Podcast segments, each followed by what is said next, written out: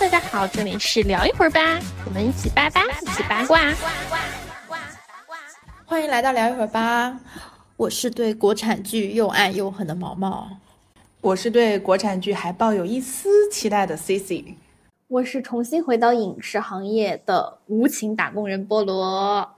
咱现在就是有一个国产剧出来的话呢，就除了演员卡司列表是谁之外，然后我感觉现在观众也开始注意到编剧、导演的名字了，然后还有一些制作团队的名字，包括公司的名字。但是呢，就有一个岗位也是经常被忽略的很重要的一环，就是责编编审这么一个职位。然后具体这个职位是做什么的，以及国产剧近些年来的一些发展，还有其中一些有趣的二三事，我们今天就来浅聊一番。然后先请我们今天的嘉宾来自我介绍一下吧。呃哈喽，大家好，我是 Pumpkin，然后在娱乐圈负责编审、策划、责编，反正很多个名称，就是同样的工作吧。编审、责编，它是一个具体做一些什么样的内容呢？那 Pumpkin 给我们讲一下。这个话其实每个公司的可能定位不是特别一样，我就大概讲一个中间值吧。就是首先，其实他可能会负责去寻找一个选题，比如说有可能是一个适合改编的小说、动漫呀，或者海外剧这种，就寻找 IP 嘛。呃，然后有一个评估的一个过程。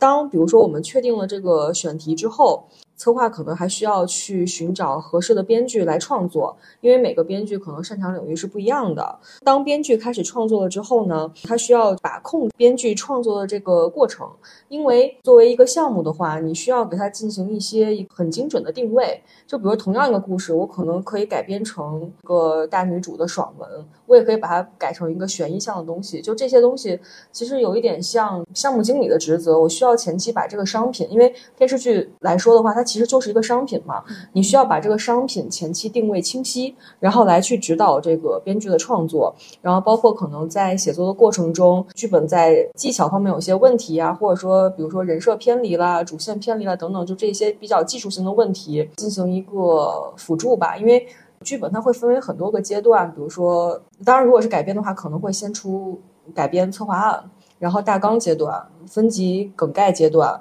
然后一到五级剧本、六到十级剧本，它会这样阶段性、阶段性的来提交。然后你针对每一阶段的这个剧本是要提出相关的意见的。另外呢，就是说可能出到，比如说有十级剧本。呃，这是最少的情况啊。除了那种平台的定制剧，比如说有一些是这个平台自己买的这些 IP，那他可能会去找公司去重制。但有很多是，比如说，我觉得可能更多的还是，比如影视公司自己先有个选题，然后再去向平台提案嘛。那你到了，比如说有了五级、十级剧本，你就需要开始沟通平台，然后沟通主创，比如要寻找导演啊等等这些的，就是策划也会从内容方面去进行一个沟通，大概就是。这些工作职责吧，嗯。我听下来，我比较明显的一个感觉是，它首先是特别像现在就是出版社的编辑，他做一本书的那个过程，然后其次就是它更像一个剧。它整个流程下来，在剧本层面的，或者说 IP 项的，它的作为一个管家这么一个职责，然后从头把控到尾，从他的选择到他的怎么去推进，包括这些内容上怎么修改。虽然说我们是把一个剧本是最后署名的是编剧嘛，编剧在主导写这个东西，但如果中间出了什么差错呀，包括说中间有一些什么变动，好像都是应该交给我我这么理解对吧？就是给责编或者是给编审来做这个处理。对它其实它还会就是就是这个名字，其实每个公司叫的不一样。比如像针对这一方面，比如说剧本具体的这种创作上的把控，它其实还会有一个专门的就是岗位叫剧本医生。这个就非常直白了，就是说他到底是做什么的。但是这种能属剧本医生 title 的，一般可能是你是一个很资深的策划，或者是说，比如说我有一个剧，然后也有可能，比如我请一个非常牛逼的编剧作为这个剧的剧本医生，你帮我去把控剧本。哦，还有这么一个名字，这是我第一次听到。有的剧前面确实会有，就是那个剧本医生的这个，但是比较少啊，因为那个其实会单独署名，因为你署剧本医生总是要有一些用处的嘛，一般都是还是会行业内，比如咖位比较大或者真的很有名的一线编剧。那我其实我更好奇的就是，作为平台的编审和作为项目的编审会有什么不同，或者说参与到的深入程度会有什么不一样？如果说从深入程度来讲的话，那肯定是就是制作公司的策划会深入的程度更多嘛，因为它是要从零开始去做这个项目的。平台的策划，我觉得可能每个平台和每个部门它的定位跟职责是不太一样的，但是大多数情况的话，它其实是拿到的是一个已经成品的剧本，而制作公司的策划其实你是要把一个项目从零带到有。平台策划是拿到一个成品的剧本，然后他去评估播出效果怎么样，然后可能比如说我针对我们平台的受众，那比如说我可能现在缺什么剧，那好，那你这个是不是符合我的标准？它其实肯定是没有就是制作公司策划那么深入啊，而且它是一个第三方的角度，这个其实不能说是他的项目。他就是去评估别人。嗯嗯，那你自己工作的过程中，你觉得编审算是一个话语权比较大的一个位置吗？还是怎么样的？虽然说刚才说了很多，就是编审具体做些什么，其实是非常重要的一个岗位，但是现在的行业现状就是这个职位的话语权非常的小。比如说项目到了后面，制片人、公司公司老板。你会有自己的意见，平台制片人会有他的意见，平台策划还会有他的意见，然后导演进来了，导演有意见，然后演员进来了，演员也有意见。其实他就是话语权最低的那一个，大家都有意见，最后要听谁的？这其实就是一个 battle 的过程。就嗯，比如说这一个项目哈，是一个非常一线的导演，咱就说一个就是真的是无可争议的这种行业龙头，比如说郑晓龙导演，那毫无疑问，那肯定是听他的。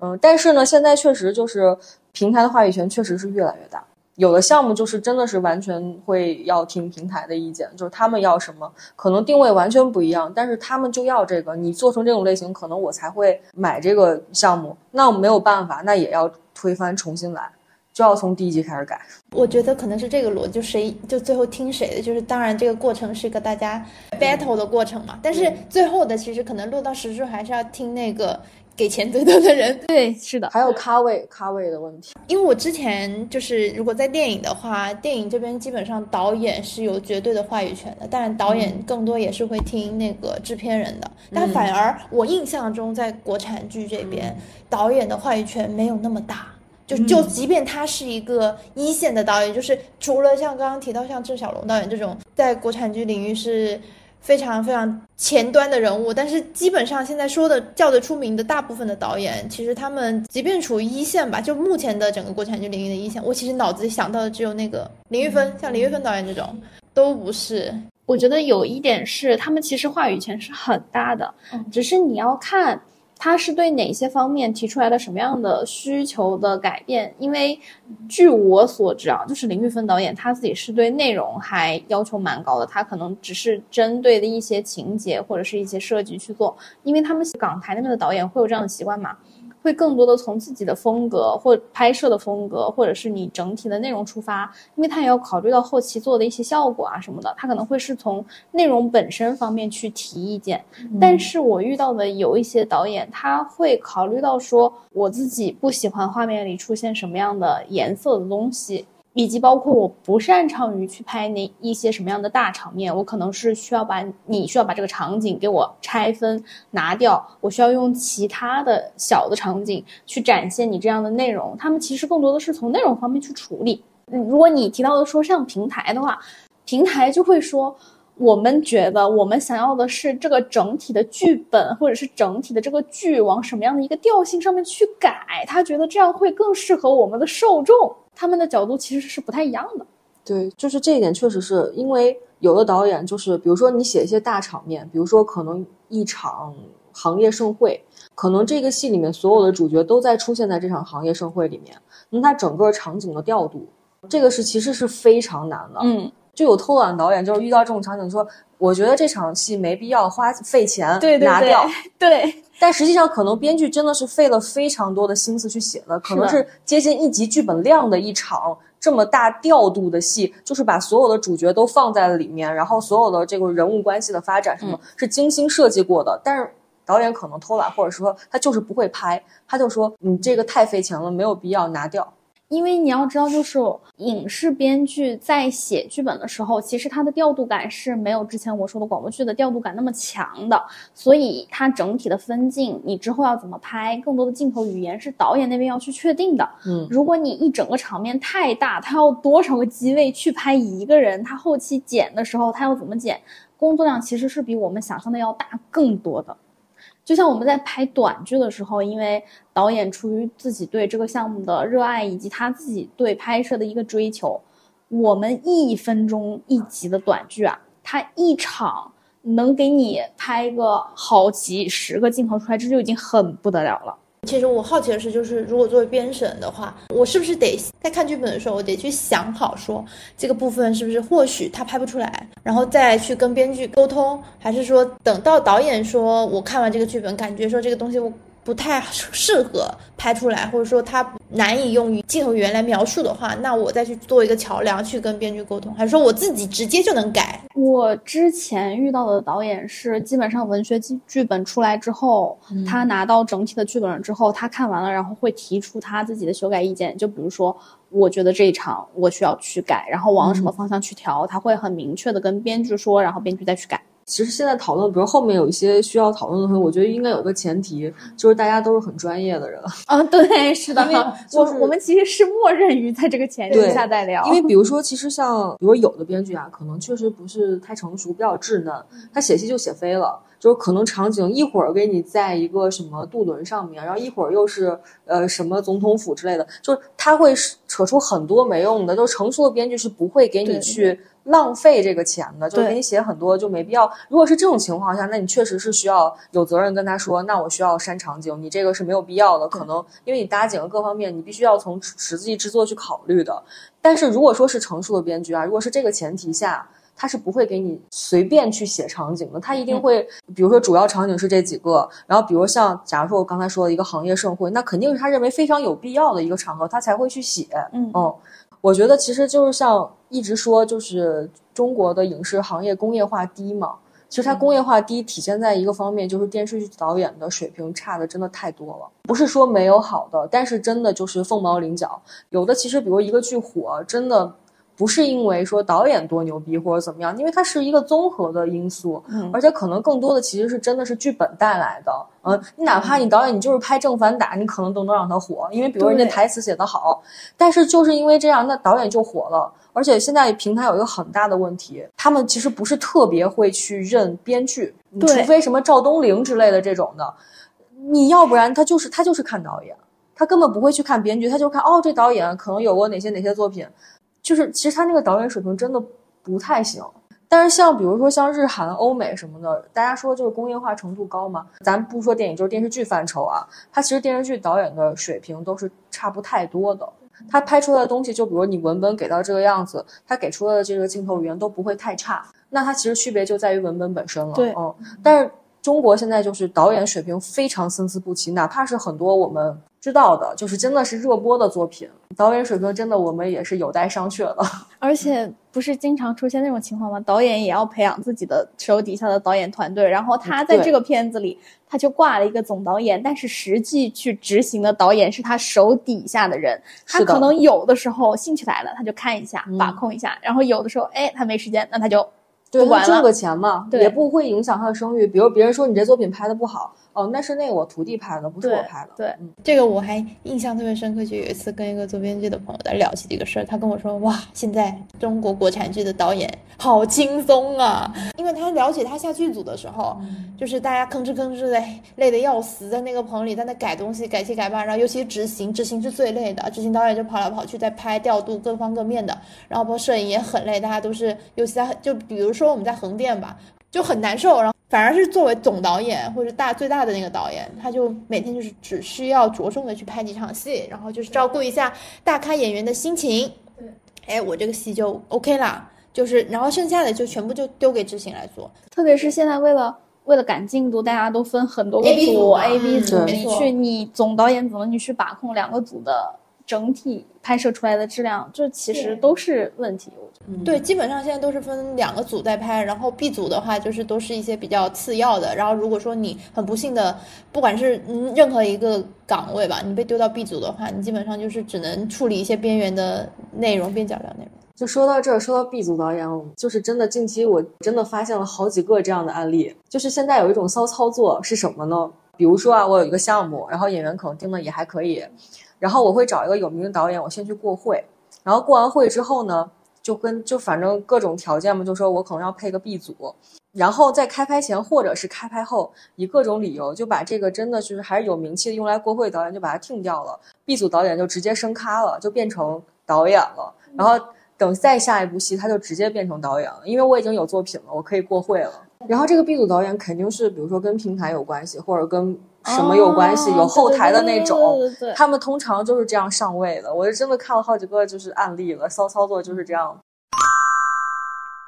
我们刚刚也说，就是我们大前提，我们刚前面聊这些大前提，就是整个团队都是专业的，所有人都是专业的。但是呢，肯定也会有不专业的人出现。那我们对这个专业或对这个好的定义是什么？就比如先说对编剧的好，我们是怎么定义的？怎么样算一个好编剧呢？尤其是近些年特别多这种 IP 作品改编嘛，然后对原著作者啊，他也开始来尝试做一些这种编剧的。身份开始来参与这个事情，然后当然作为原著粉会觉得说哇，我小说作者他来参与就改这个编剧，他们会觉得有信赖感。但是其实这个好像在业界并不是一个非常好的一个事情。就是我们由这个事儿拓展可以来聊一下，就作为编审的话，你们会对好编剧或者说怎么样才是一个专业的编剧，应该具有具备一些什么样的素养？标准是哪些？你们自己的标准？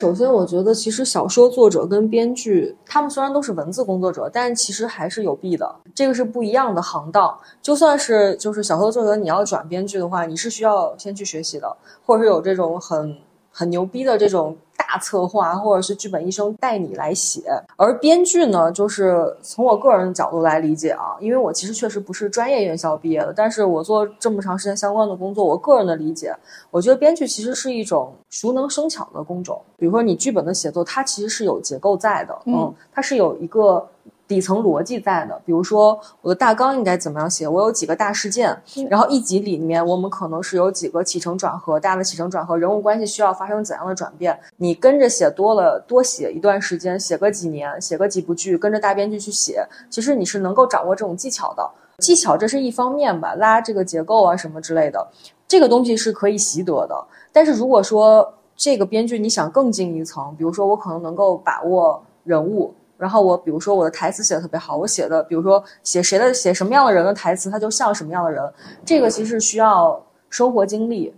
另外一个就是还有个人天赋在，这个就是就是再进阶一层的。但是其实最基本的就是这种编剧技巧方面，就是大结构啊、逻辑这方面的东西，其实我觉得可能至少得写个五年左右吧。我觉得这样的编剧，我可能才会考虑跟他试一试。如果说，比如你可能刚毕业，然后我写了一两年剧，我是不会和这样的编剧去签合同的。它确实是一个需要熬出来的一个工种，它不是说我学了我就能写好。你首先你学了，你要消化，消化之后你要应用，然后你后面要再熟练应用。现在其实很多编剧说的不好听一点，他真的就是连最基本的这种技巧，他其实都不太熟练。你看他的这个剧本，他就会有很多这方面的问题。至少说，我不是说很牛逼的编剧啊，至少说成熟的编剧，他不会让你提出这方面的问题，而是说可能这一段情节怎么样，这个人物怎么样，嗯，是说的这些，是不同层面的。所以我觉得编剧确实还是有一个就是这种进阶的这么一个过程吧。我是蛮认同这个说法的，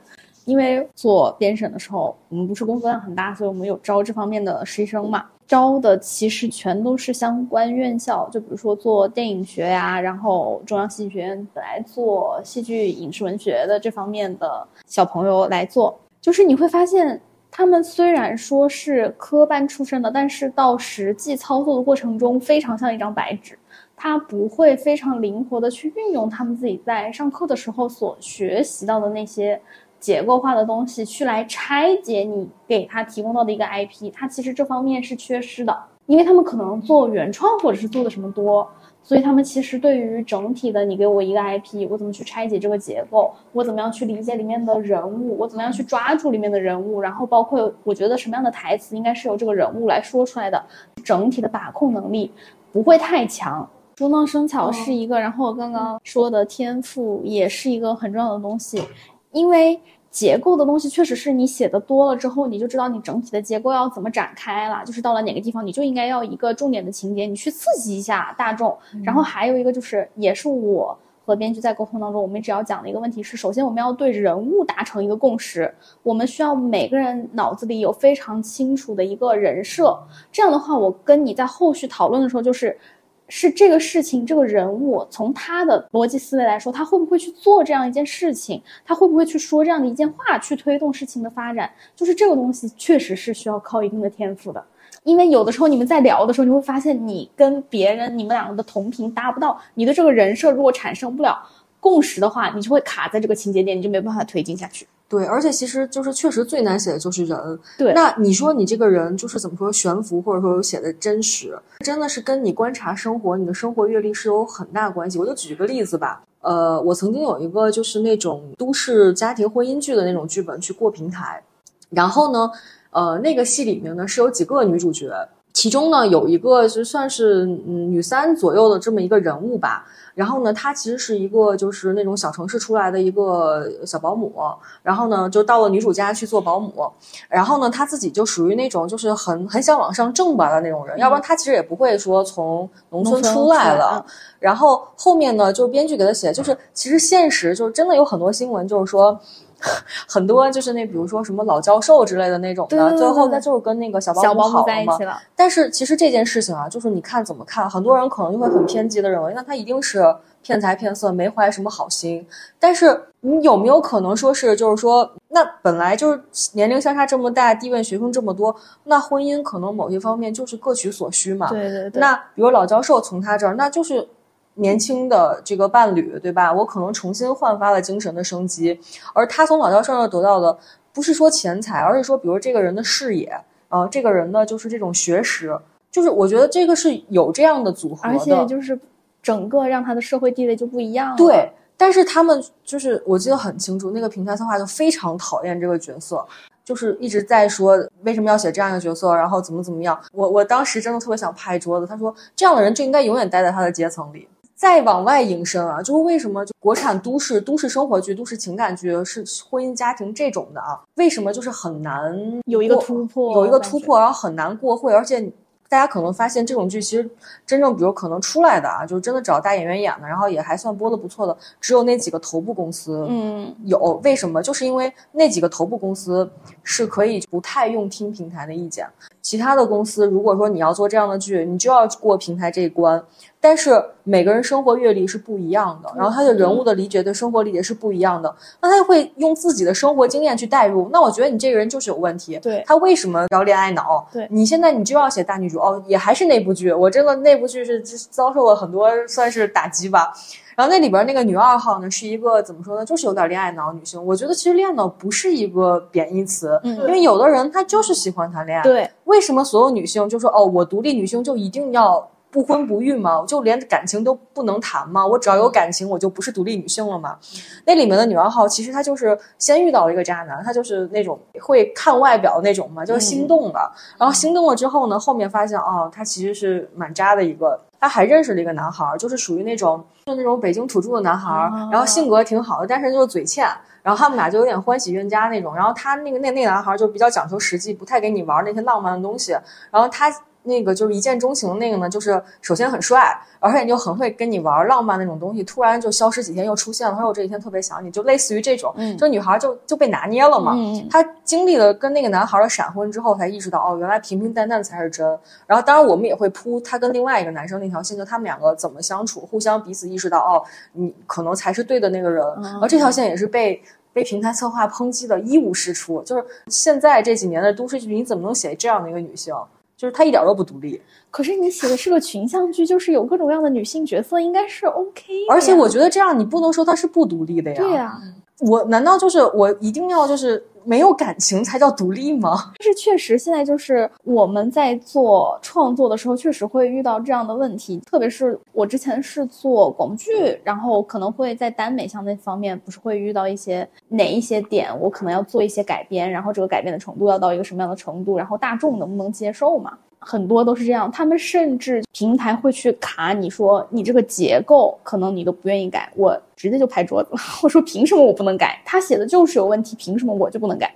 刚刚潘婷说的，我觉得是一部真正的所谓好的，或者说我们想看的电视剧，它就应该是多种多样的，有着各样各种各样的人物性格，它不能只局限于某一种特定的人物性，就是多样性，或者是说能够体现这个社会它的。整个的群体的各种样式，才是真正的一个电视剧我们希望看到的。所以我觉得更重要的一个问题就是，当你这个项目开始走平台的时候，这个项目所经历过的每一个人，就是你们的认知水平一定要在同一个水平线上。如果他的认知水平或者是他的生活阅历就是跟大家拉不齐的话，那你这个项目就很容易出问题。这基本是不可能的事情。对对，所以才导致现在为什么中国的影视剧。就是会有这样的问题，是因为他要过太多环了，中间人太多了，很多人都能插一脚出来要求你改这个东西。嗯，而且这也是现在电视剧越来越悬浮不落地的原因，就是大家看完这个剧之后都说我的职场不长这样。而且大家怎么说呢？每个人的就是因为生活阅历、经验和思考的一些原因吧，大家认知水平不一样。你尤其是做剧的人吧，我觉得你应该有一个包容度。对对对，可能你不认同这样的行为，或者说你自己也不会成为这样的人，但是你要去理解他，对，就是他为什么会这个样子。你不能说我不认同，那好，我看这样的人就不存在。对我不能说我对抹抹杀他，我看过剧本里这样人就不对。嗯，这个就是很有问题。这就跟现在的网络环境很相似，就是大家对整体的包容性就。已经开始很低了，很多人都觉得什么事情非黑即白，然后中间中间这块直接消失。对，我们刚刚就是刚好顺便也聊到了国产职业剧、都市剧这一块。就我觉得现在国产剧有一个很核心的一个特点，就是大家会说为什么国产都市剧不谈恋爱就会死？就是即便它是职业剧，它披着一个职业剧的外衣，他说我们有着各种各样的身份，我来做一个怎么样很高端的职业，但最后落点都会变成说好像就是在。在看两个主人公谈恋爱，因为编剧更擅长的是情感上的东西，而且职业剧这个东西真的很难写。之前我不是说过，就是上一次我们聊广播剧的那个时候，我说过，其实很多时候编剧在写一个东西的时候，写的是他自己，因为他自己没有这方面的。亲身的体验，他很多东西其实是写不出来的。所以你像以前的编剧还有剧组，他们不是在项目开机之前，可能都会去那样的环境里去融入一段时间，然后去观察他们是做了一些什么样的事情，他们日常的生活状态是什么样的。就因为现在的编剧大部分来说就是年纪比较轻，然后社会的阅历又比较少，那他怎么样去带入那一些他没有干过的职业？你让他编，他是编不出来的呀。所以。感情这个方面是他可以去很好的去发挥的，所以最后慢慢的一个职业剧就还是会表现出来就是个恋爱剧。Punky 怎么看？就是国产剧不谈恋爱就会死？我觉得首先那个波洛说的我是挺认同的，确实是感情戏相对来说是编剧擅长，而且就是好写的。但是我也要说，我觉得好的感情戏并不好写。啊，那是肯定的。就是大家看到的说，可能觉得啊，怎么国产剧不谈恋爱就会死？那一定是那个感情写的一定也不好。嗯，就是很悬浮、偏偶像化的。但是我觉得，就是职业线确实是很难写的。最近就是刚播出了一个剧嘛，就是《问心》嘛。我是觉得它真的是一个做的非常好的医疗剧，非常好的职业剧。它从美术到演员，再到编剧、导演，我觉得都是非常非常用心的一部剧。然后这里面就是也有感情线啊。嗯，当然他琢磨不太多啊，但是我觉得不多的那戏我都觉得非常的精彩，而且写的非常的自然，而不是那种很悬浮的，然后没有依据的，就是男女主就爱上了或者怎么样的。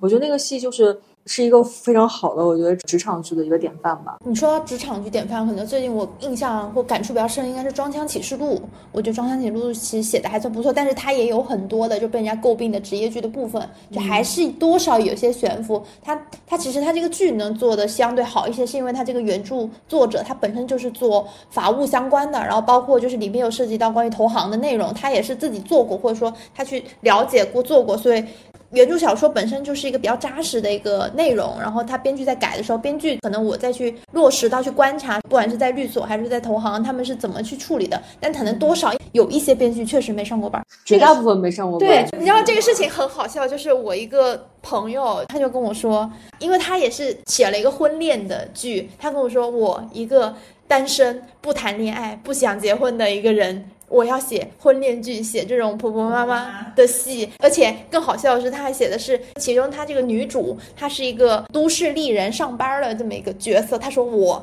在家蹲班长达快十年，一天班没上过。然后他就跟我下结论，他说：“你说像我这样的人在写剧，国产剧怎么能会好？” 我就觉得很好笑。主要就是因为亲身体验太少了，而且我因为我接触到的都不是这种大编剧，我就发现大家年纪真的好小啊。你就会发现从台词和它整体的设计来说就会很幼稚。然后这个时候倒霉的就是编审，你要从头到尾告诉他你要怎么改，往哪些方向改，你的人物。你已经这个年纪了，不会说这样的话的。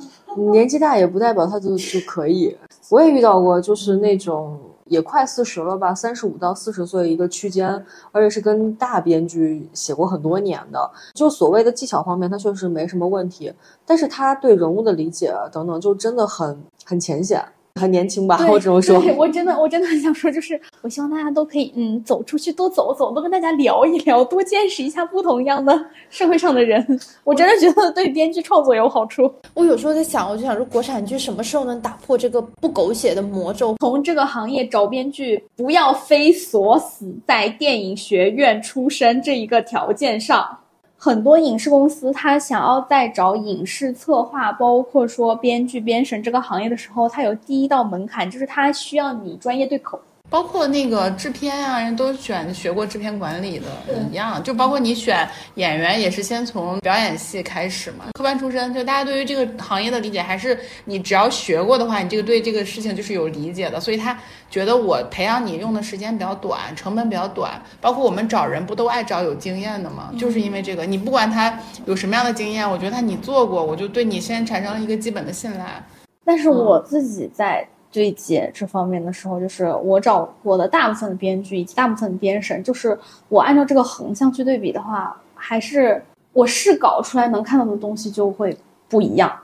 我觉得如果要是非科班出身的这些人，想真的被认可，还是蛮难的。就是他们确实需要一些这样的机会。我觉得其实真正专业懂内容的人是少的。哦，对，这是最大的问题，所以他无法去甄别哪些人是真正可以的，哪些人是不可以的，所以他只能去信赖。好，那你是北电毕业，那我觉得多多少少你是个这个这个背景的，其实还是在于专业人士太少，对他无法去甄别，而且这个怎么样去甄别？真的跟你个人对这方面的天赋，我觉得要求还挺大。是的，但是我有一个想法，我想说，是不是我不知道我自己是否对这个东西有天赋？我只是感兴趣，我觉得我或许可以做。那我多看书，我多看剧本，我多看剧，对我做这个工作有帮助吗？当然有帮助。但是你还有一个问题，就是像刚刚康婷说的，就是你一定要动手去写。如果你不写东西出来，你只是脑袋里在空想的话，你脑袋里想出来的东西跟你写出来的东西一定是两件事情。而且你像我们现在就是，即使我们做了很多年的编审，以及你自己已经开始在写一些东西的时候，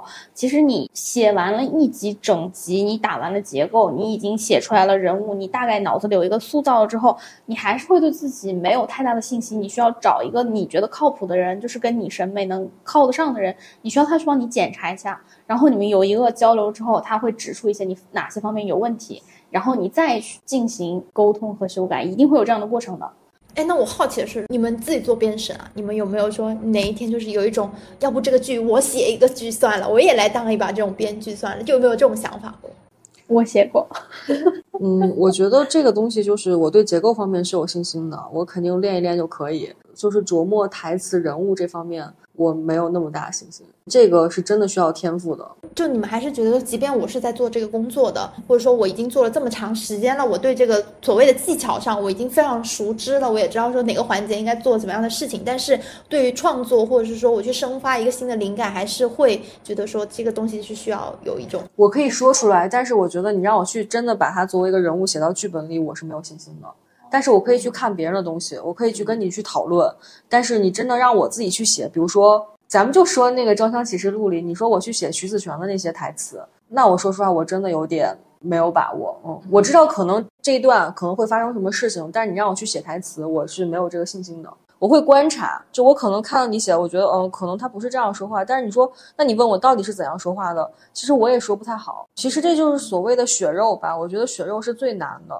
如果说你真的能把血肉写好，那真的就是顶级编剧了。所以就是因为我自己也在写，然后我知道中间经历了什么样的痛苦，所以我在做编审的时候，我会很努力的去保护跟我合作的编剧。是的，是的，是的，我也是这么想的，因为我觉得编剧真的太难了。就是如果当我觉得这个编剧真的很不错，然后写的很好的时候，我真的是不自觉的，就是会想保护他们，尽量少受一些。制片方啊，等等一些，就是我能帮他处理处理掉的那些问题，那就在我这里就结束就可以了。是的，是的，我再以什么样的形式去反馈给他，我怎么样跟他沟通，那是我的事情。对对对，就是如果真的是碰到一个好的编剧，你就是会有这样的感觉。然后最近就发生了一个事情嘛，就是《田耕记》的编剧他起诉说制作公司说，首先是改他的剧本，然后拖欠稿费，以及说没有署名。我翻了他他的微博，到的就是说是制作组把。责编的名字替换成了编剧的名字，然后他自己是没有署名的。像这种事情，其实我们之前聊过很多嘛，包括拖欠稿费啊，包括合同的一些签约问题啊，然后包括说，是上一次我跟我另外一个朋友聊，他们说他们作为制片方，然后发现说外包编剧公司有签合同这个事情，觉得非常的谨慎。我觉得是不是就这种事情的发生，也算是现在行业里的一个比较普遍的事情。反正编剧在行业里地位低，这是事实。虽然我们觉得就是心怀希望，觉得未来会变好吧，但是可能需要很长的时间。然后刚才说的这件事，我确实没有关注。但是我觉得这个事情呢，可能得具体问题具体分析，也不一定说他说的就一定都是对的，因为你要去了解。那比如说，最终我拍摄的版本到底是用的什么样的剧本？那他写的到底是占了多少？因为我自己就经历过，比如一个项目换了几个编剧。那可能前两个编剧我确实真的一点没用，或就是那你说我不给你署名是很正常的一件事情啊。然后或者是说可能合同签了，比如说不署名，那我可能给你署个策划之类的这种的，就是这个你要看具体合同怎么签的，而且包括人家制片方最后到底用的是什么剧本，到底用了你多少，这个可能是去很难掰扯清楚的一件事情。中间其实会牵扯到很多环节和很多的人，编剧确实是属于一个比较弱势的地位吧，这个确实是这样的。但是具体还是我觉得得看一下到底是什么情况。他这个事情出现之后，我觉得有一点让更多人知道了有责编这个岗位，但这个有点不太好。这对，就是大家其实因为他不知道责编是干什么的，然后大家会觉得说啊，责编是不是就是可以乱指点江山？责编也是这个其中的一环，就会给人家这种错觉。但其实上按我们自己了解，包括大家也是做这个工作的，也知道说其实不是这么一回事儿。是的，但是我觉得其实也看人吧，因为这个就是你身处在责编这个位置，其实也是看你自己对这个项目的负责任的程度啊。你也不能保证说每一个人都是像我们一样，就是都想做一个好项目，你也想去保护你的编剧。可能也很多人觉得这只是我的一份工作而已，我的老板说什么，那我就直接向我的编剧去传递。因为我也遇到过这样的事情，就是。我身边的很多朋友，他们自己也在做编剧嘛。那大家遇到的编审就是五花八门、多种多样的。很多编审就相当于只是一个传话筒，他老板觉得我对你这传出来的这份稿子，他觉得不行，那就要去改。但是老板这个层次，他真正懂内容，或者是他，我说实话，就是到了老板这个层级，真的懂内容执行是很少的。那他可能就会提出很飞的东西，他没有办法真正落实到你的剧本当中。那你可能在这一环你会卡很久，如果你的编审没有能力的话，有一点回到了我们一开始说到说编审他的话语权到底有多大，其实真的很有限，就没有大家想的那么大。而且其实最后拍板的可能还是谁投钱多谁拍板，就是还是在总制片或者是什么的那上层的投资人的手里，那话语权是最大的。说到这个，我就想说，就问一下 Punkin 在做那个自己做的剧集里面有没有发生过什么遗憾或者离谱的事情？比如说，就是有一个你们还不错的剧本，但是因为某些不可抗力，然后就一手好牌打烂的情况出。对啊，就是这样子的。就是我们上述刚刚聊过了这些事情，都 因为是这样。首先呢，就是编剧的行业地位低，你编审，说实话就是。大家总觉得你可有可无。说的难听一点啊，就是说，当这片地是荒地的时候，你需要有人开荒，那那个编审其实就是开荒的那个人。当你开了荒，那你想让它怎么怎么种怎么长，那就不由你说了算了。可能开了荒之后，那你就可以被晾在一边了。然后包括像刚才说，就是老板分很多种嘛，懂的其实真的凤毛麟角，对，绝大部分都是不懂的。然后呢，那有些是不管的，对吧？那我只负责搞定一些资源，搞定平台。我觉得这种老板真的是已经最好的老板了。对，这是最理想中的老板，真的是最理想中的老板。而且他，比如说他可能信任你，不管信任你还是信任制片人，还是信任谁吧，至少你给一个相对来说懂一点的人去干这件事情，这已经真的是最好最好的老板了。对，最怕的就是那种不懂但觉得自己特别懂，然后还要插手的这种人。就是改过最离谱的一件印象深刻的有。反正我听说过，就是的行业里有很多，就我们知道的，就是地位很高，什么总制片人这种级别的人，他自己改剧本，嗯，这很正常。哦，对，你看吧，这很正常。天呐，救命！我，我我说一个吧，就是我朋友自己经历过的，他一个最好笑的事情就是有一场下棋的戏，是一场父子下棋的戏，就是那个场景就是一个和解的过程，就是棋这个东西只是说一个功能性的道具，就是说，那当然父子的话下棋，那我可能想的就是下象棋嘛，是不是就感觉那个氛围还稍微有一点？其实他们两个没有说话，就可能先下下两个棋，然后再开始说话这么一个场景。然后其中有一个制片人说：“你这个场景你下的是象棋，女性观众看不懂，我们换一个棋，或者说不要下象棋了。”我朋友不能理解，他说：“我就下个棋而已，象棋父子怎么就不能下象棋了呢？”那就后来就是通过制片呀，然后各方各面大家沟通之后改了，改成下什么棋呢？下跳棋。就是这就属于非常无意义的修改。那我就举个例子，就那个《黑暗荣耀》里面，文东恩下的是围棋吗？那我想说，有几个观众是懂下围棋的？对，那影响他看剧吗？因为他下棋要体现的，我不是说我下棋的过程，说我怎么去下这个棋。那你去上围棋班，你去学这些东西，那个下棋是要带出来的两个人人物的状态跟关系。没错，然后我朋友当时被改完这个事儿就特别崩溃，他跟我说，就是我朋友比较极端，天哪，这是一对基佬父子在下棋吗？下跳棋这么娘吗？就是那个画面一下子就变味了，就很奇怪。最后呢，播出来的确实也是下跳棋的这个画面，就更哇，太刻板印象了吧？那我想说，《棋魂》是没有女性观众看吗？《棋魂》都是女性观众。我觉得就是我不知道别人做剧或者是做内容的时候是怎么想的。我其实没有那么会注重画面怎么展现，或者是画面里具体要些什么。我更想展现的是人物间的关系以及人物的成长。我更重要的是去塑造人物。这个就是专业的区别呀。因为有人物，你才会有故事啊。如果你的人物不立体的话，你怎么知道他每一步要去怎么做呢？嗯做每一个东西的时候，都是他有人物动机的。你只要把你的人物立住了，其实其他的所有的东西都是合理和说得通，就是会很流畅的去进行的。包括就是刚刚提到我这种比较具体到了改到了什么情节，然后更离谱的是我我之前知道的，就是大部分现在目前的大部分剧组都会出现的，就是演员上来说我要改一个什么东西，这个东西我演不了，哎，这个事儿我干不了，那我就要改。但是其实他没有考虑过这个细节，这个内容它是否是我这个剧本里需要的，我这个情节里需要，完全不想这个。觉得按照他们的能力能想到这个水平线上了，根本就不可能啊！其实你说他这个文化这个事情呢，我觉得其实还是行业的问题。就比如你看像英英国的一些演员，那他们都是什么牛津啊、剑桥毕业的，人家就是有那个文化底蕴。那我觉得这个东西可能不是一时能够改变的，但是我觉得你至少说你不理解，OK，那你是不是应该跟剧组里面最有文化的编剧去交流一下？就是说你这个人物到底是怎么设计的，对吧？据我所知，大家更会第一时间想要去找导演沟通。对，因为导演话语权大对嘛。，然后嗯，当时进组去盯的时候，问执行的制片人嘛，说嗯，那我们需不需要就是跟导演拉一个会，说我们整体把这个本子里头的东西我们再过一遍，就是比如说情感或者是哪些方面再碰一下，能让大家的意识是一样的。现场的执行制片就说，千万不要让编剧跟导演去讲剧本。中国的导演非常抵触这件事情，为什么？因为他觉得他读到的东西就是最对的啊。对啊，你编剧，你一个小小的编剧，你要来跟我讲剧本，对小小的编剧，你要跟我来讲剧本，我是大导演，我对剧本有我自己的理解。而且就关键是还有一个问题是，你其实可以就是不理解，但是你至少去听别人怎么去解释这个人物。不理解，那你努力去认同，对吗？不要用你自己的生活经验去否定这个人物。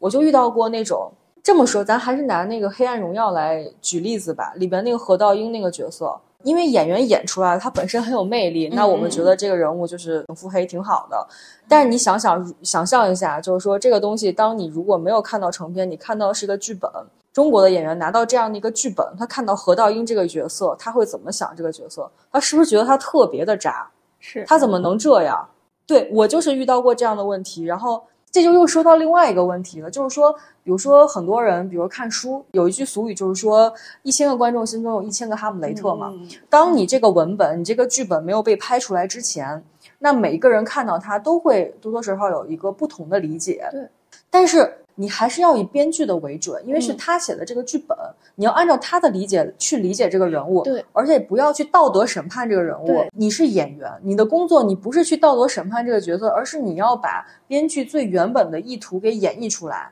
然后像这个男演员，就其实看到这个角色之后，然后就说嗯不行，我觉得他后面那个实在是太渣了，然后对他的老婆真的太不好了，怎么怎么样的，然后我不要这么演。当然，咱排除是编剧不行的这个情况下哈，如果是成熟的编剧，而且我觉嗯得就是大部分的编剧其实，在做人物设定的时候，他不会让一个坏人就是没有道理的坏。他为什么人物会坏？他一定是有一个一个成熟的编剧啊，对，他会做一个很。完整的人物设定的。他为什么会有现在的行为？是因为他以前一定是有过什么影响他，所以才导致他会有接下来这些动机。他是一个很完整的人设，而不是说你看到的就是看到的那一面。他其实对编剧在写人物小传和大纲之前，他要做很多的人物设定的功课的。是的，是一个很复杂、很立体的东西。对我们可能写一个人物小传、人物大纲，我们可能会，如果你写的真的要够多的话，你想对这个人设很全面的了解，他可能真的能写个几千字出来都是没有问题的。是的，而且就是你等于说，其实否认了最有魅力的那方面。那何道英难道就因为他渣，我们就不喜欢他吗？那女性观众反而觉得挺有魅力的呀，对不对？这个也跟我们现在国产剧或者说整个内娱的一个大现状有关系，就是反派也好，这种有一些可能会稍微触碰道德层面的一些角色内容，会引起一些讨论过激，然后演员也好。制片也好，或等等这些这方面的每一个角色，他们会去提前去审视这个东西，然后会觉得会去提前去考核，说这个东西会给我带来一些什么样的负面影响。他们先把这个负面影响想好了，然后尤其现在大多数的内娱演员，他们承受不起这种一丝一丁点的负面影响，一点都不能。一点都不行，就是即便说自己知道说我有这方面的不好，比如说我台词不过关，我其实有一点方言口音，或者是说长相某方面有一些什么样的缺陷，他们明知道自己可能有这样那样的毛病，但是他们在选择一个剧本，或者是说我在演这个角色的过程中，即便以后出现这样的问题，他们都要想办法去提前去规避掉，即便不可避免的出现这样的舆论，我也要把它全部的给抹杀掉。这个就是现在整个内娱的一个现状，就是不允许出现一丁点的坏。但是在我这么多年看文的经验总结下来说，我觉得一个角色，我都不说他一定是反面角色，他但凡这个人疯批一点，你只要理解他疯批的那个原因，其实你在现在就是大家 CP 粉，就是大家脑洞这么大的一个年代，其实你很容易出圈，因为一定会有人去做二创，只要你真正的理解了这个人物，你加上自己的意思，你把它演出来了但。是他们想的是后面的风险问题。你看《狂飙》的那个高启盛吧，嗯，就就是啊，我当时他一出来的时候，我非常吃兄弟这一对 CP。是是，但是现在问题就是我我也只能说这是内娱的现状，就大部分的人他们还是会想说我去规避这个问题，包括说尤其是反派，反派其实很怕自己被定义定性成反派，所以他们就会想我演完这个反派，我可能后面得想一想，哎呀完了我后面。东西怎么接？我是不是一些角色就限制在这里？怎么怎么样？就有些人，当然大部分有些人，他们可能愿意去接这个反派，或者说愿意去接这种看起来比较疯的角色。有一种可能就是他没戏接了。我想这个是我一个是的，是的，一跃而上的机会。但是如果说我已经有一些名气在，他就不愿意去接。没错。那我好想说，他们是不是可以稍微跳出来微博这一个 APP，去别的互联，去别的互联网平台看一下一下别人的混剪，就是到底现在大家吃什么样的？你直接报名字得了。B 站说我按耐不住了。本来就是啊，就是你去看一下别人关于现在内容创作，就是整个好好的去重新构建一下自己的互联网思维吧，真的。哎，我觉得真的看戏还得看老戏骨。我最近不是刚看完《凡城之下》吗？我觉得就是宁理老师的那个角色真的非常的有点，因为一开始的时候他是一个。很残忍的，他因为是一个那种官吏嘛，就专门负责行审的那种。然后他是行审的时候他会拔牙，就不论这个人是怎样的人，他只要经过他审讯，都他都会拔人家一颗牙。然后你一开始会觉得他特别冷血、残忍，而且不近人情。但是你看到最后面，你就会发现他这些都是有原因的。他是一个，就真的是一个非常有才情，但是不得志，甚至受了很大委屈的人。他心里有非常非常非常大的一个积压的一个。沉重的包袱在他心里，所以才会导致他一些前面的行为。然后，但你看到最后，你就会觉得这个人真的他很鲜活，这就是一很大的一个点。所以他有一段写字的时候，就是流泪的那场戏，真的特别打动人。真正的实力派的好演员，他们是能够做到一人千面的，他们是不畏惧去接任何一个好角色，或者是怎么样极端的角色，他们不怕被定义的，他们是愿意去尝试这种反转的。但是咱内娱就是没有少，或者说少吧。而且它本身还有理解人物的问题，所以说真的建议你一个人不可能过多种人生，所以真的要多读书。拷贝文盲。刚刚我们聊的就是说一些剧本的前面各种各样的不可抗力，然后我们会产生一些偏差，尤其是播出之后，就是会产生就是一些争议啊，一些剧本剧情的设定啊，然后像出现这种偏差的话，作为你们参与到这个项目里面，然后他拿出来说，哎，你这个怎么乱写啊？然后也不是说不好，就是现在的观众喜欢点名，就我就点名这个编剧，哎，你怎么给我瞎写？你这个导演你怎么给我瞎拍？就当自己的项目出现这种情况，你当时心情一般是怎么样的？我觉得是这样，我希望听了这个节目的观众，以后这个剧再出问题的时候，真的第一个不要想到编剧，因为最后拍摄的版本真的可能跟编剧写的已经完全不一样了。因为这个过程中，咱们先不说在他正式拍摄之前所有这些意见啊，就说开拍之后，导演在现场怎么改剧本，演员在现场怎么改剧本，对，你是真的不知道，编剧完全没有任何。话语权跟抵抗能力的，他没有办法，而且编剧在拍摄的时候也一般不在现场，他没有办法把控。他就算在现场，会有一个跟组编剧，但是就像我刚刚说的，你一个小小的编剧，你怎么可以去跟导演跟组编剧？其实前面会有无数的人拦着你。不，我跟你说，跟组编剧翻译过来就是书记员。对，嗯，对，记录一下现场到底哪里改了，就是这样，记录一下，最后再搞一个什么中版的，就是拍摄用的那个剧本。然后倒去过审。对啊，之前不就有那种啊，就是演员现场改词，说是背不下来，直接把词儿改了。也不是说编剧一定没有责任，但是我希望大家不要把矛头直指向编剧，或者第一个想到编剧，要给导编剧寄刀片儿啊。真的，大概率就 是我觉得真的真的不是编剧的锅。我突然想到了，我之前有一个说的一个类似句式，就是剧拍好了，编剧牛逼；剧拍差了，剧写差了，编剧傻逼。哦不，剧拍好那是导演。显牛逼，剧拍好了，导演牛逼；剧写差了，编剧傻逼。对，是的，是的，国产编剧真的挺可怜的。对 对，这真的没办法，只能说大家自己努力。大家也讲一下，作为编审的话，有没有觉得你特别好的直接借鉴的人生剧？你自己喜欢的吧？我最早就是非常喜欢一部剧，就是《实习生格雷》跟《欲望都市》。这两个剧是我就是非常非常喜欢的两部剧吧，算是开启了我的电视剧看剧之旅吧。之前小时候那都是就是随便看嘛，随便看看，然后后面是开始追的，真的是从这两部剧开始的。其实已经是二十年前的剧了，但是他讨论问题真的一点都不过时，而且甚至比现在的社会，我觉得可能还要再先锋一点。我觉得这个剧，而且拍的很有趣，我真的非常非常推荐，就是《欲望都市》这个剧。然后另外一个就是我自己个人喜欢的，比如韩剧吧，我觉得对我影响比较深的就是那个《我的名字叫金三顺》啊，那个剧，我觉得那个剧真的是非常非常的经典，而且它里面的所有的价值观，我觉得就是真的是蛮正向的，很正能量的那种的。然后另外一个，我觉得有一个讨论就是。婚恋问题的，就是那个《今生是第一次》。呃，我对这部剧的理解就是说，它其实是对婚姻做了一个解构。因为我们就是比如日常生活中都是说啊，我们先互相喜欢，产生感情，然后走入婚姻的殿堂。那这部剧里的男主，当然他是有个强设定了，他们是先把这个情感这这层去掉，那先先婚就是婚婚是什么？那无非就是住在一起，共同承担生活的责任。比如该祭祀的时候，你得去我们家帮忙干活，然后我需要你帮我什么忙？他们先把所有这些情感的外衣剥除掉，然后先去干这些事情，然后慢慢慢慢再产生感情。我觉得它是一个对婚姻的一个解构。我觉得可能对很多什么恐婚或者对婚姻有困惑的人，我就看一看，真的是很好的。就算你对这方面没有这些问题，但它也是一个很好的一部偶像剧吧。我觉得就是真的是很也很有趣。我觉得这部剧我是挺推荐，而且这个嗯，内娱又要翻拍了。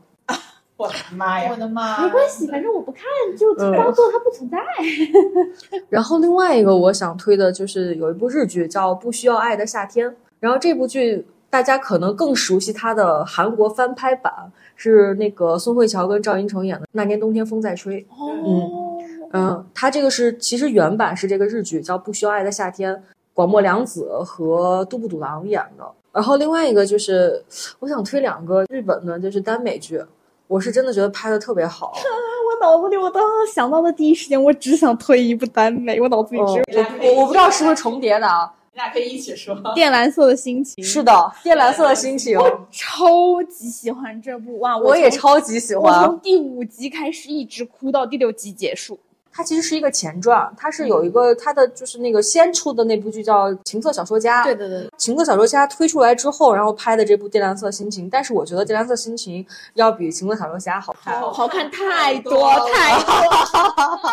呃，大家不要就是觉得可能耽美又怎么样，因为有人不喜欢嘛。嗯，呃，但前提是要看这部剧的话，一定要满十八岁哦。不管从它的镜头还是它整体的一个叙事的逻辑，我觉得很多细节真的非常打动我。然后还有一部，我不知道你看过没有，《美丽的她》。我真的觉得日本的女导演很会拍，就包括哦，我突然想向大家推荐一部，就是那个古川雄宏版的《一吻定情》，而且只看第一季就可以了。对，因为第二季换了个导演，第二季换了换成了拍特摄奥特曼的一个导演，整个画面就非常的黄和黑，我也不知道为什么。这一部就是因为是女导演拍的，就是她整体的情感非常的细腻，而且她当时是特意找了原版漫画家的老公来当他们的顾问，所以会弥补了像国内没有的男主对女主的一些看法的一些镜头，它相当于是两个视角，就是国内的话更多的是从女性视角出发嘛，所以塑造了一个高冷男神的形象。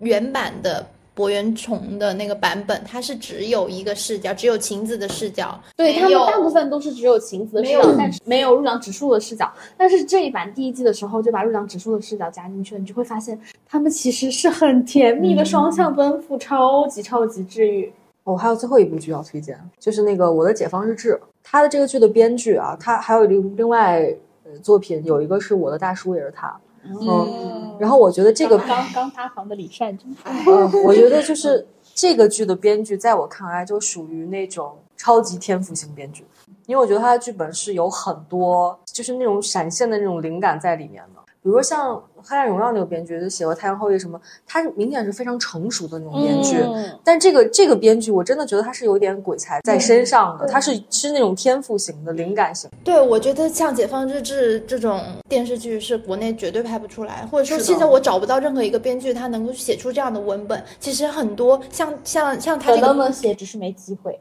拍出来。呃，对，没机会，对，这个也是一个点。那《解放日志》导演拍的真的非常细腻，就比如说，因为我印象最深的戏啊，就是说小女儿跟那个那个叫巨先生是吧？呃，雷电交加的一个夜晚嘛，然后呢，他就是那个巨先生就坐在那个屋子外面，然后呢，他的小女儿突然冲来说：“你要找死吗？你赶紧进去！”就是那一场戏，就是他整个环境、人物的状态，然后人物就是两个人关系的这种递进，就他全部用镜头语言表现出来了，拍的非常好。我觉得现在国产剧的风格，大部分是用来塑造一个氛围，然后让你知道这个场景是在什么样的场景。我觉得它整体镜头的功能性就下线了。像你说的交代人物之间的关系，我觉得很少，大部分这样才会出现在电影里。像电视剧处理到这么细的，真的很少，基本上可能只有辛爽了吧？对。没有这个时间，还有没有这个内容可以给到他们去处理，就用镜头来交代人物关系，这个是很难的。因为你要做很多的设计，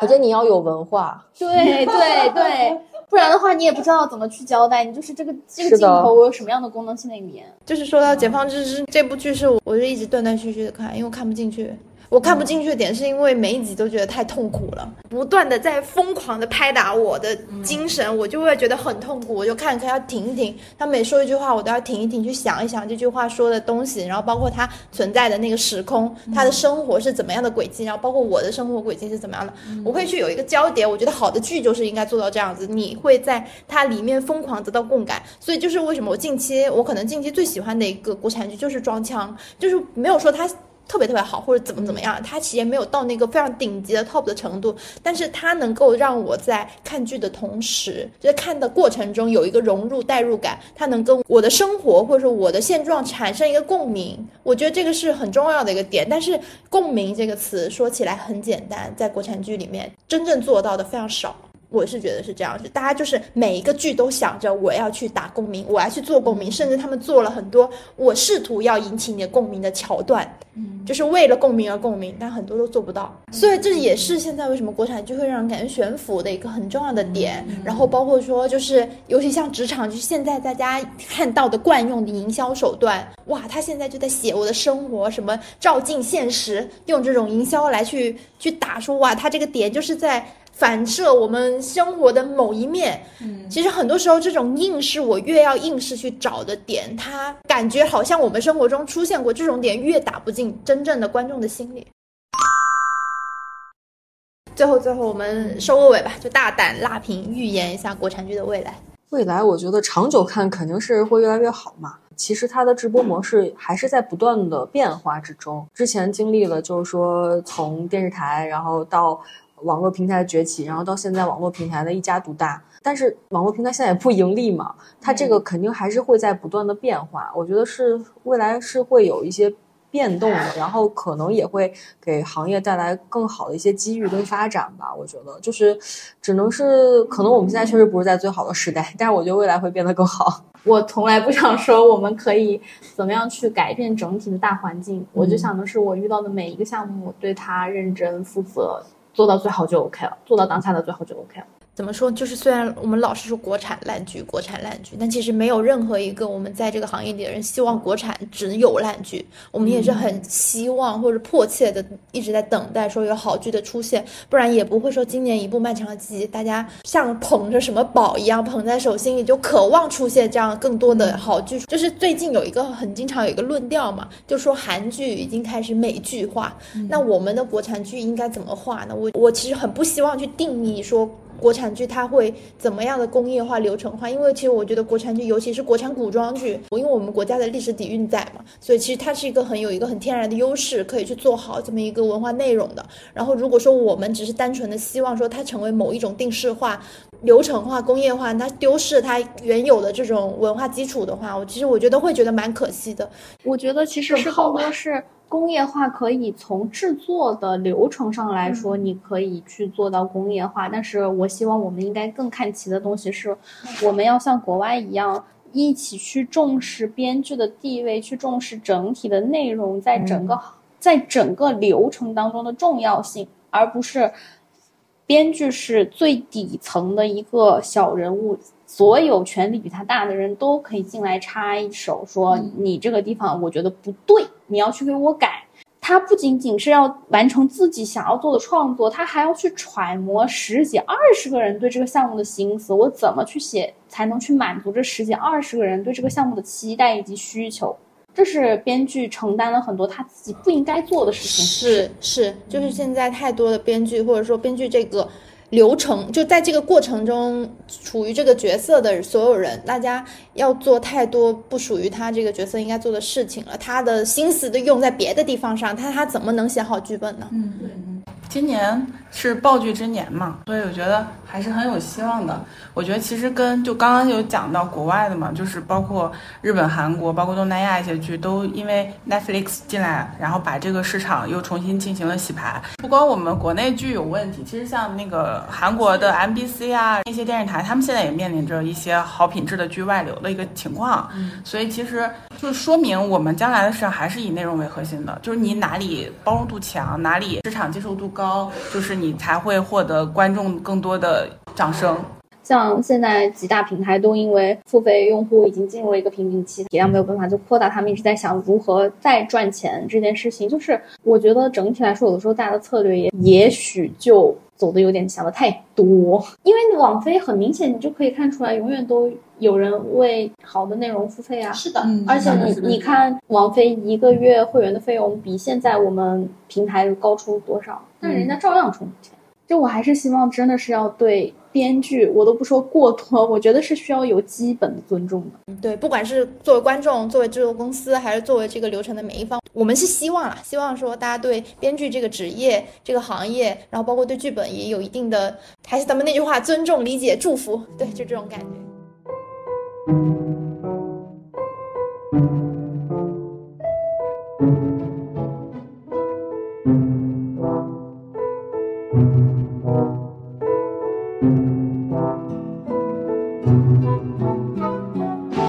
如果喜欢我们的节目，欢迎多多点击订阅，也可以来留言区和我们一起聊天。